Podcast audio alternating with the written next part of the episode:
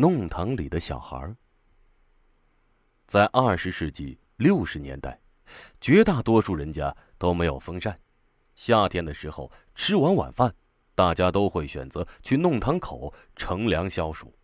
在上海有个大东里的地方，每天晚上当人们去乘凉时，总会从一个院子里传出小孩子嬉闹之声。进去看时，声音又没了，而且看不到有小孩的踪影。直到有一个小女孩失踪了。我们先来说一下小孩的嬉闹声。这是老上海的一个弄堂里，天刚拉黑，四零八舍吃了晚饭后，都带着椅子或竹席到弄堂口来乘凉，在炎热的夏日里，吹着夜晚的清风。与邻居天南地北的神侃，在没有风扇和空调的岁月里，不失为一种绝佳的消暑方法。这一天傍晚，吃了晚饭后，和往常一样，人们不约而同的又来弄堂乘凉。正说说笑笑间，突然听到前面不远处的一个院子里传出一阵小孩子的欢笑声。听那声音，应该有五六个人。起初大家也没有在意，大人在这里纳凉，小孩在邻近的地方玩耍，这是十分正常的事。到了晚上十点钟的样子，乘凉的人陆陆续续都回去睡觉了，弄堂里静了下来，只留下几个年纪比较大或者经常失眠的人还在那里摇着蒲扇，有一搭没一搭的说着话。也就是在这个时候，奇怪的事情。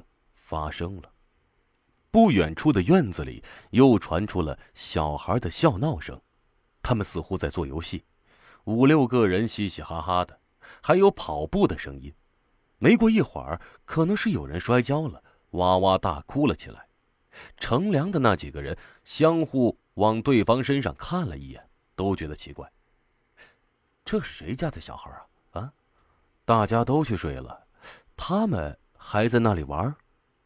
其中有一个乘凉的人说：“哎，去看看，是谁家的小孩啊？”另一个人也觉得好奇，跟着过去了。可是当他们接近那院子时，哭声、嬉笑声突然间消失了，好像那些声音从来都不曾存在过，之前听到的声音都是幻听一样。院子里面静悄悄，听不到一丝声息。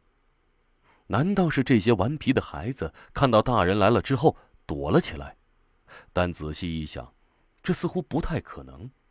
这条弄堂里的几户人家彼此间都打过照面。这个院子原来住的是一对年轻的小夫妻，后来夫妻两人搬到男方父母家去了，这院子就交给了女方的一个伯伯来管理。那伯伯已经有五六十岁了，又是单身一人。哪来的这么多孩子在里面玩？本来那两个人想进去看看究竟的，见人家屋里都是黑的，感情已经睡下了，也就没有敲门进去。第二天晚上吃了晚饭后，大家依旧到这里来纳凉，几个人七嘴八舌的说起了那家院子里小孩玩耍的事，结果大家都说那院里的老伯伯神神秘秘的，平时也没见他怎么出来。更没见他带小孩经这么一讨论，大家越发觉得奇怪。有人提议说：“哎，这事儿啊有蹊跷啊！如果今晚又传出小孩的声音了，哎，就敲门进去看看。”大家一致同意，只要小孩的声音再传出来，就一起去。到了晚上七八点，那院子里果然又传出一个小孩子咯咯咯的笑声，紧接着。又响起了好几个小孩的嬉笑，和昨天晚上一样，有四五个人的样子。乘凉的人心有灵犀，不约而同的起身朝院子走过去。当他们接近院子外的围墙时，孩子的声音居然又消失了。这是怎么回事？每个人的心里都冒出个相同的疑问。他们脚步声都不重。里面的小孩在玩耍时是如何发觉的？更为奇怪的是，院子外面有人走动再正常不过了，这群小孩为什么听到人的声音就不玩了呢？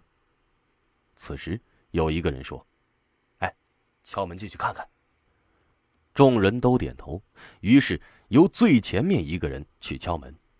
过了半晌，听到院子里一个脚步声响起，按着木板门，吱呀一声打开了，出来的是一个五六十岁的老头。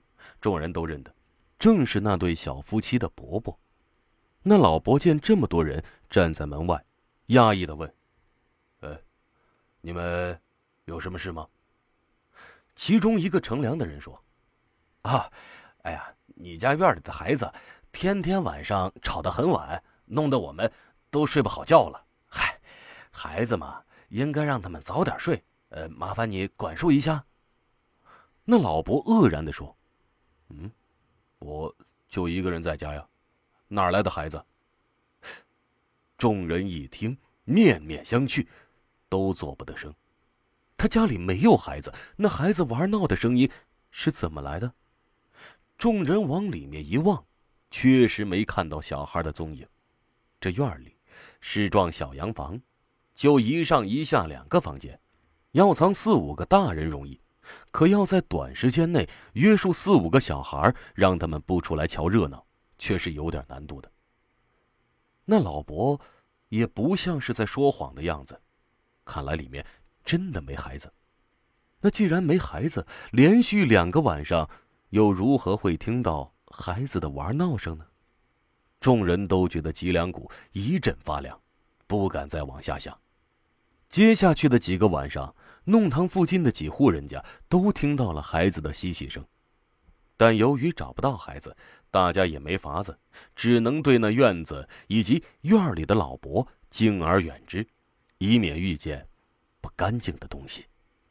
虽然大家都小心翼翼，不敢再接近那院子，可一周以后还是出事了。在这弄堂里，有一户姓王的人家，家里有个五岁的小女孩，叫名叫王颖。由于父母都要出去上班。平时都是由奶奶带着的。这天晚上吃了晚饭后，王颖由奶奶领着来弄堂乘凉。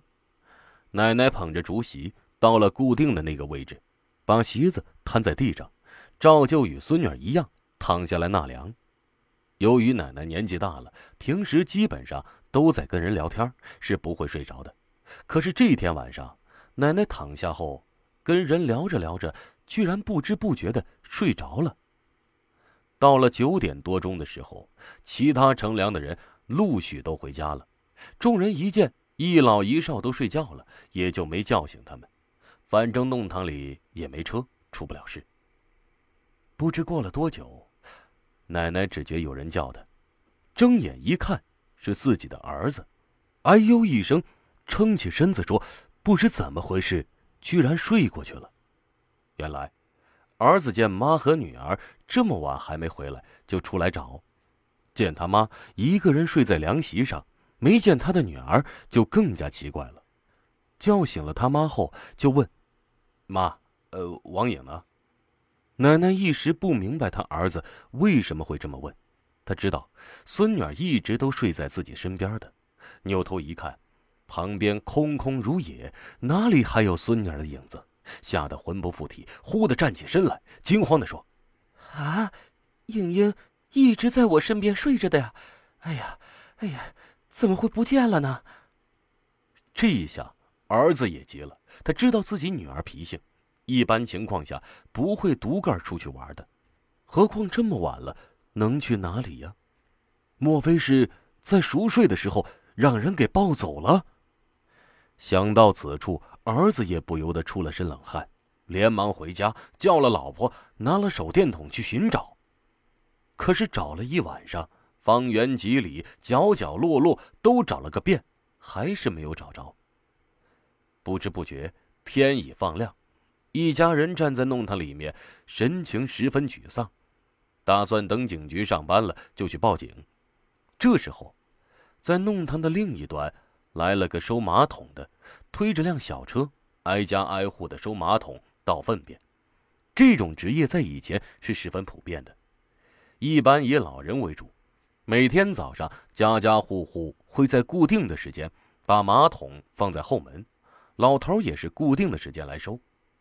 以前房子的后门跟现在的不一样，一般后门的路很窄，顶多可供两人并肩而行。